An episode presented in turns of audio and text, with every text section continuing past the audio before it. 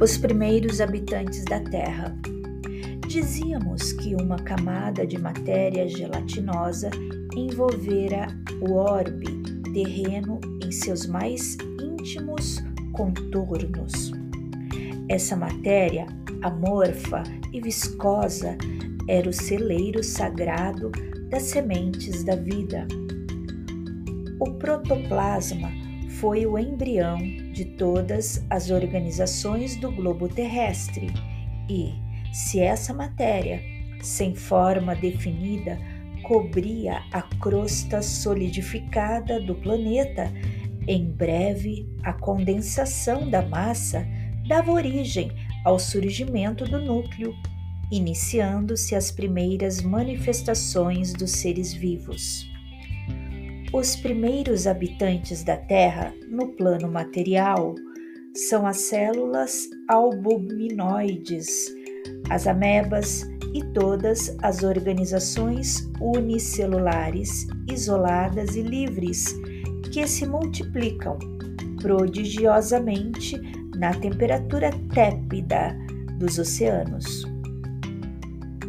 Com o escoar incessante do tempo, esses seres primordiais se movem ao longo das águas, onde encontram o oxigênio necessário ao entretenimento da vida, elemento que a terra firme não possuía ainda, em proporções de manter a existência animal. Antes das grandes vegetações, esses seres rudimentares somente revelam um sentido, o do tato, que deu origem a todos os outros, em função de aperfeiçoamento dos organismos superiores.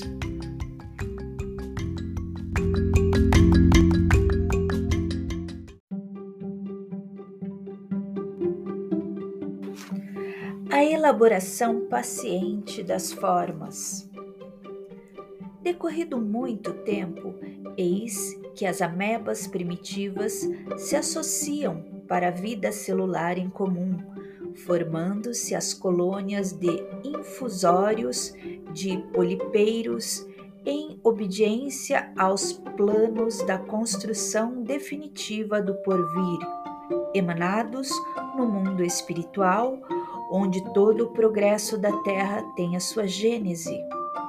Os reinos vegetal e animal parecem confundidos nas profundidades oceânicas.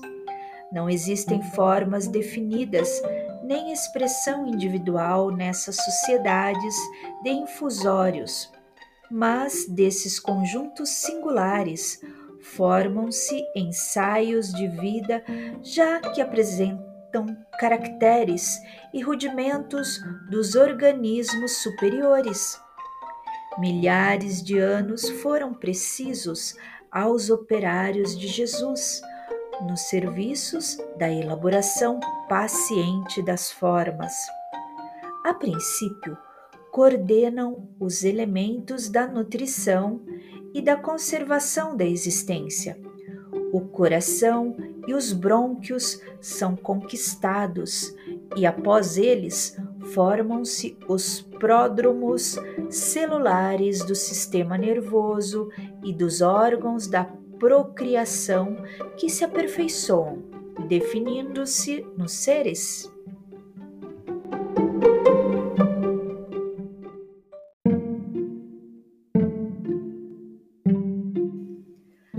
As formas intermediárias da natureza.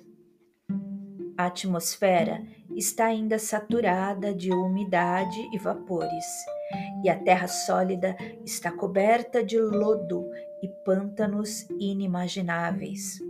Todavia, as derradeiras convulsões interiores do orbe localizam os calores centrais do planeta, restringindo a zona das influências telúricas necessárias à manutenção da vida animal. Esses fenômenos geológicos estabelecem os contornos geográficos do globo, delineando os continentes, e fixando a posição dos oceanos, surgindo desse modo as grandes extensões de terra firme aptas a receber as sementes prolíficas da vida. Os primeiros crustáceos terrestres são um prolongamento dos crustáceos marinhos. Seguindo-lhes as pegadas, aparecem os bantráquios, os batráquios, que trocam as águas pelas regiões lodosas e firmes. Nessa fase evolutiva do planeta, todo o globo se veste de vegetação luxuriante, prodigiosa, de cujas florestas opulentas e desmesuradas as minas carboníferas dos tempos modernos são os petrificados vestígios.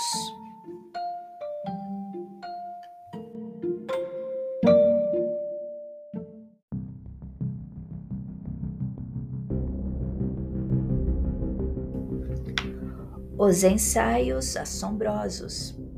Nessa altura, os artistas da criação inauguram novos períodos evolutivos no plano das formas. A natureza torna-se uma grande oficina de ensaios monstruosos. Após os répteis surgem os animais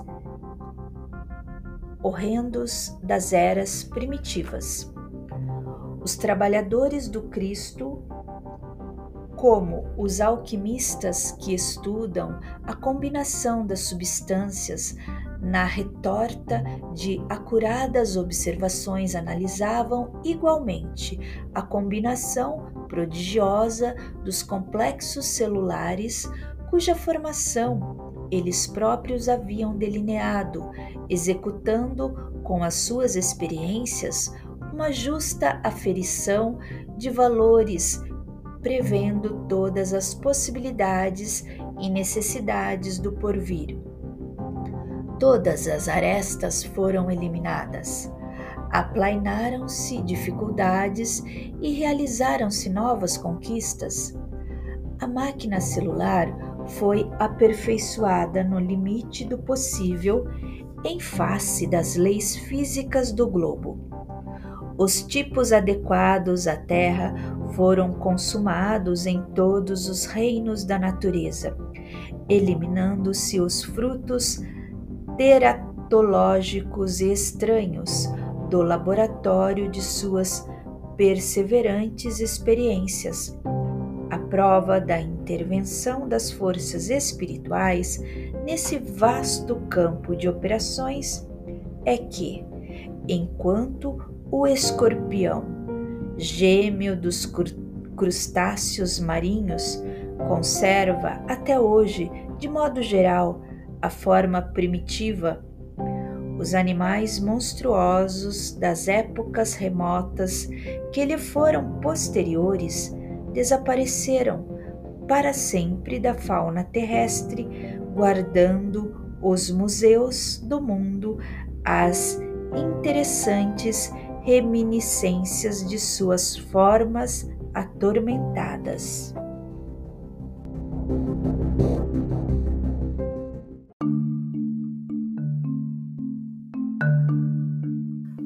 Os antepassados do homem.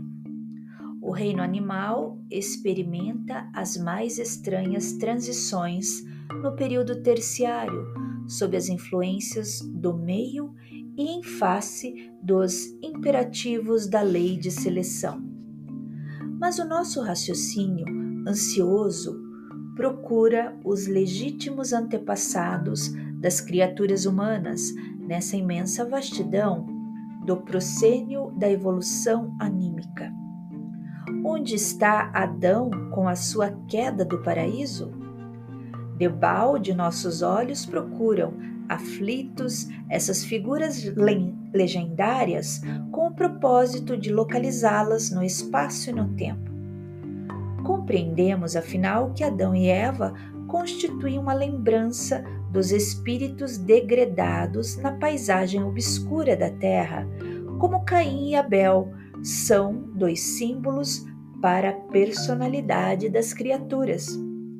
Examinada, porém, a questão nos seus prismas reais, vamos encontrar os primeiros antepassados do homem sofrendo os processos de aperfeiçoamento da natureza.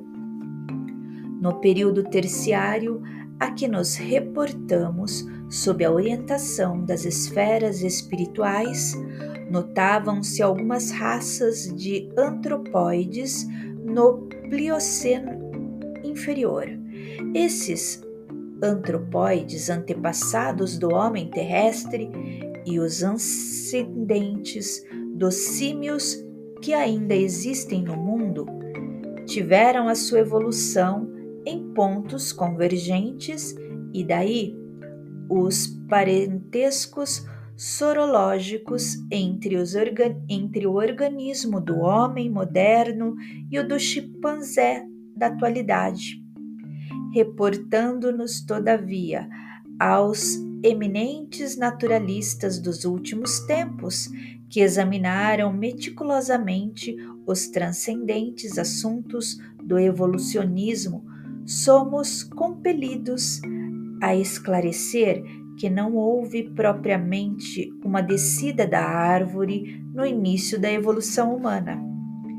As forças espirituais que dirigem os fenômenos terrestres sob a orientação do Cristo estabeleceram na época da grande maleabilidade dos elementos materiais uma linhagem definitiva para todas as espécies, dentro das quais o princípio espiritual encontraria o processo de seu acrisolamento em marcha para a racionalidade. Os peixes, os répteis, os mamíferos tiveram suas linhagens fixas de desenvolvimento e o homem não escaparia a essa regra geral.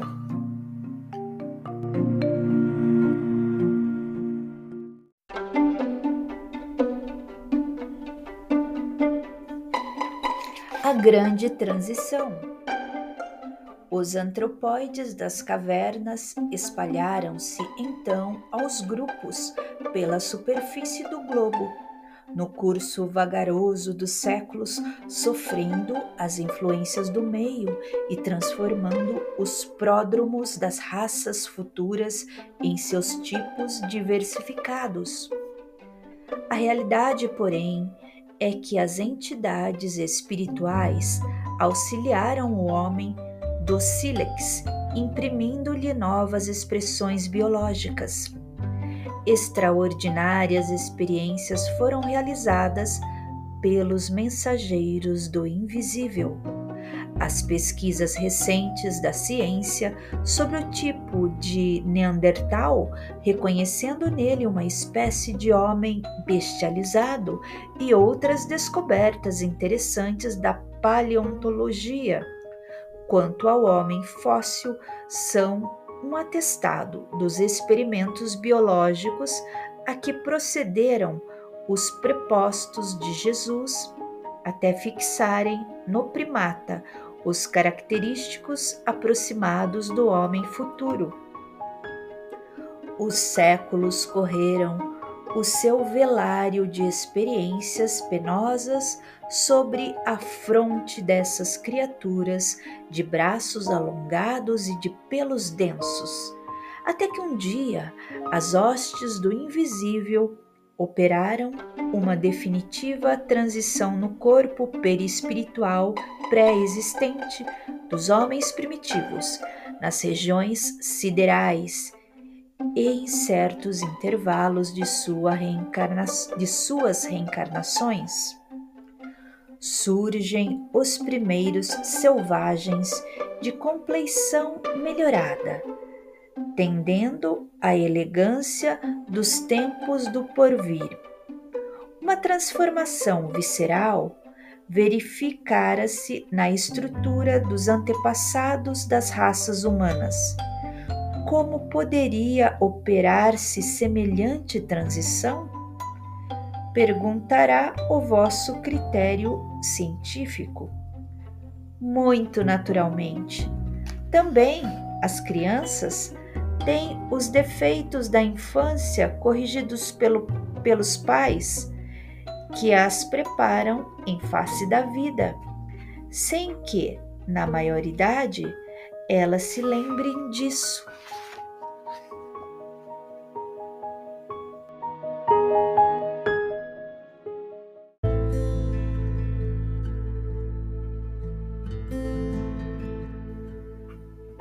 Capítulo 3 As raças adâmicas O sistema de capela.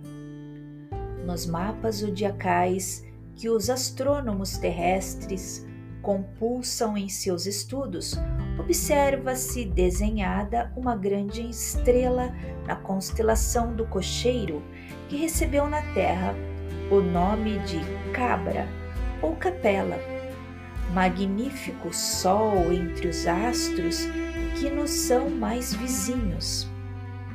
Ela, na sua trajetória pelo infinito, faz-se acompanhar igualmente na sua família de mundos, cantando as glórias divinas do iluminado. A sua luz gasta cerca de 42 anos para chegar à face da Terra considerando-se, desse modo, a regular distância existente entre Capela e o nosso planeta, já que a luz percorre o espaço com a velocidade aproximada de 300 mil quilômetros por segundo. Quase todos os mundos que lhes são dependentes já se purificaram física e moralmente examinadas as condições de atraso moral da Terra, onde o homem se reconforta com as vísceras de seus irmãos inferiores, como nas eras pré-históricas da sua existência. Marcham uns contra os outros ao som de hinos guerreiros, desconhecendo os mais comezinhos princípios de fraternidade e pouco realizando em favor da extinção do egoísmo, da vaidade, do seu infeliz orgulho.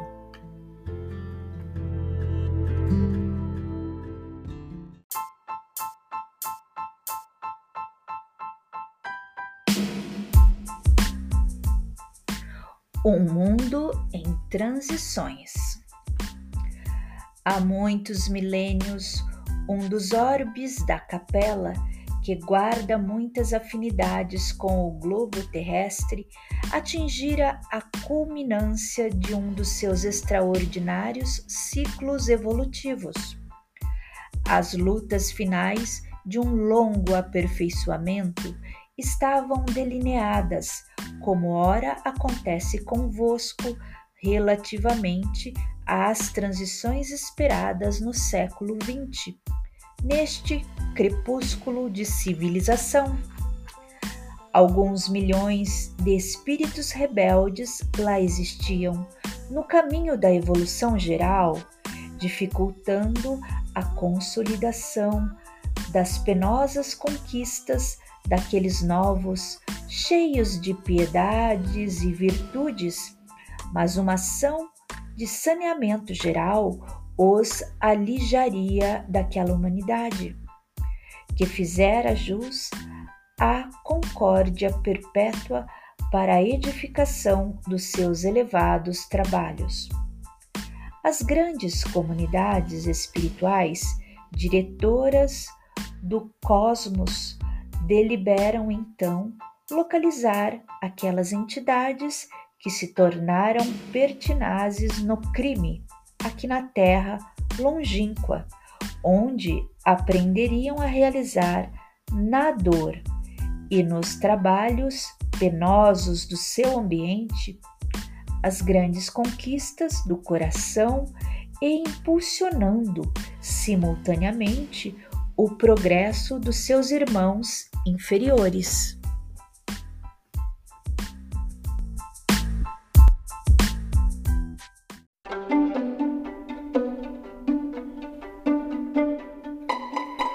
Espíritos exilados na terra. Foi assim que Jesus recebeu, à luz do seu reino de amor e de justiça, aquela turba de seres sofredores e infelizes com a sua palavra sábia e compassiva, exortou essas almas desventuradas à edificação da consciência pelo cumprimento dos deveres de solidariedade e de amor no esforço regenerador de si mesmas. Mostrou-lhes os campos imensos de luta que se desdobravam na terra, envolvendo-as no halo bendito da sua misericórdia e da sua caridade sem limites. Abençoou-lhes as lágrimas santificadoras fazendo-lhes sentir os sagrados triunfos do futuro e prometendo-lhes a sua colaboração cotidiana e a sua vinda no porvir.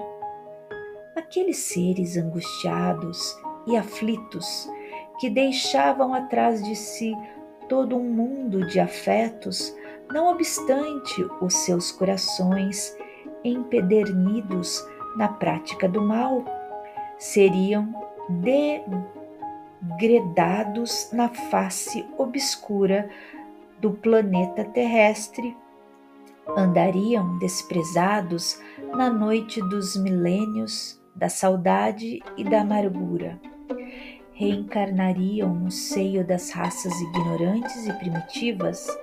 A lembrarem o paraíso perdido nos firmamentos distantes. Por muitos séculos não veriam a suave luz da capela, mas trabalhariam na terra acariciados por Jesus e confortados na sua imensa misericórdia.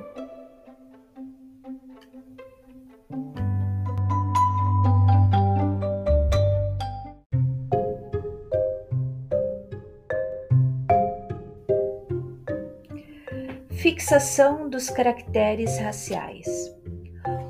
Auxílio desses espíritos degredados naquelas eras remotíssimas, as falanges do Cristo operavam ainda as últimas experiências sobre os fluidos renovadores da vida, aperfeiçoando os caracteres biológicos das raças humanas.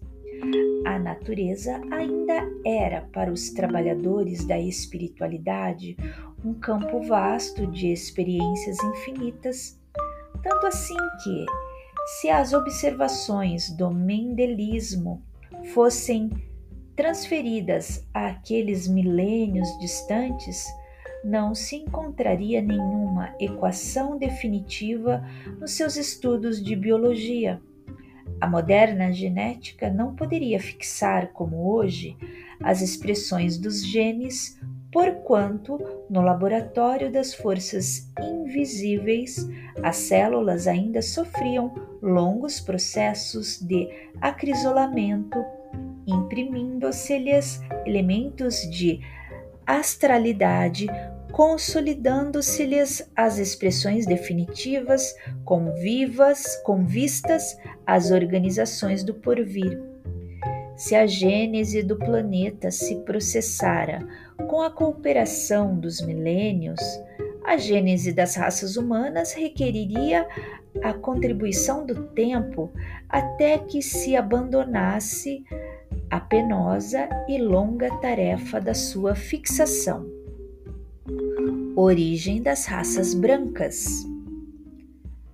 Aquelas almas aflitas e atormentadas reencarnaram proporcionalmente nas regiões mais importantes, onde se haviam localizado as tribos e famílias primitivas, descendentes dos primatas a que nos referimos ainda há pouco.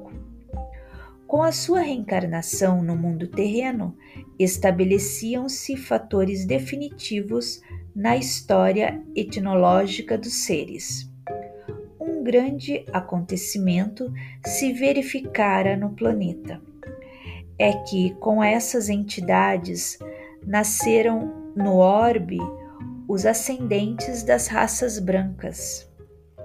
Em sua maioria, estabeleceram-se na Ásia, de onde atravessaram o Istmo de Suez para a África, na região do Egito, encaminhando-se igualmente para a longínqua Atlântida, de que várias regiões da América guardam assinalados vestígios. Não obstante as lições recebidas da palavra sábia e mansa do Cristo, os homens brancos olvidaram os seus sagrados compromissos. Grande percentagem daqueles espíritos rebeldes, com muitas exceções, só puderam voltar ao país da luz e da verdade depois de muitos séculos de sofrimentos expiatórios. Outros, porém, infelizes e retrógrados, permanecem ainda na terra, nos dias que correm, contrariando a regra geral, em virtude do seu elevado passivo de débitos clamorosos. Quatro grandes povos. As raças adâmicas guardavam vaga lembrança da sua situação pregressa, tecendo o hino sagrado das reminiscências. As tradições do paraíso perdido passaram de gerações a gerações até que ficassem arquivadas nas páginas da Bíblia.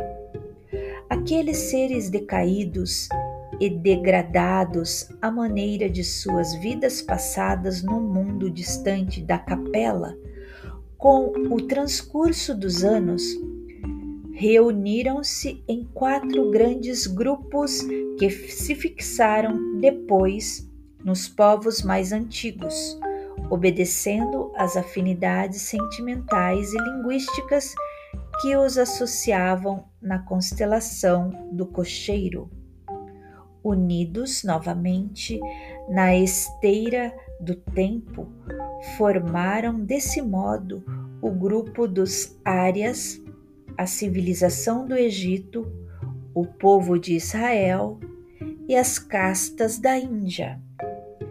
Dos Árias descende a maioria dos povos brancos da família indo-europeia. Nessa descendência, porém, é necessário incluir os latinos, os celtas e os gregos, além dos germanos e dos eslavos. As quatro grandes massas de degredados formaram os pródromos de toda a organização das civilizações futuras introduzindo os mais largos benefícios no seio da raça amarela e da raça negra que já existiam. É de grande interesse o estudo de sua movimentação no curso da história. Através dessa análise, é possível examinarem-se os defeitos e virtudes que trouxeram do seu paraíso longínquo, bem como os antagonismos e idiosincrasias peculiares a cada qual. As promessas do Cristo. Tendo ouvido a palavra do Divino Mestre antes de se estabelecerem no mundo, as raças adâmicas, nos seus grupos insulados, guardaram a reminiscência das promessas do Cristo, que, por sua vez, as fortaleceu no seio das massas, enviando-lhes periodicamente os seus missionários e mensageiros. Eis porque as epopeias do Evangelho foram previstas e cantadas alguns milênios antes da vinda do sublime emissário. Os enviados do infinito falaram na China milenária, da celeste figura do Salvador muitos séculos antes do advento de Jesus. Os iniciados do Egito esperavam-no com suas profecias. Na Pérsia, atual Irã, idealizaram a sua trajetória, antevendo-lhe os passos nos caminhos do porvir. Na Índia Védica, era conhecida quase toda a história evangélica que o sol dos milênios futuros iluminaria na região escabrosa da Palestina. E o povo de Israel, durante muitos séculos, cantou-lhes as glórias divinas na exaltação do amor e da resignação da piedade e do martírio, por meio da palavra de seus profetas mais eminentes. Uma secreta intuição iluminava o espírito divinatório das massas populares. Todos os povos o esperavam em seu seio acolhedor, todos o queriam, localizando em seus caminhos a sua expressão sublime e divinizada. Todavia, apesar de surgir um dia no como alegria de todos os tristes e providência de todos os infortunados, à sombra do trono de Jessé, o Filho de Deus, em todas as circunstâncias, seria o Verbo de luz, de amor, do princípio, cuja genealogia se confunde na poeira dos sóis que rolam no infinito.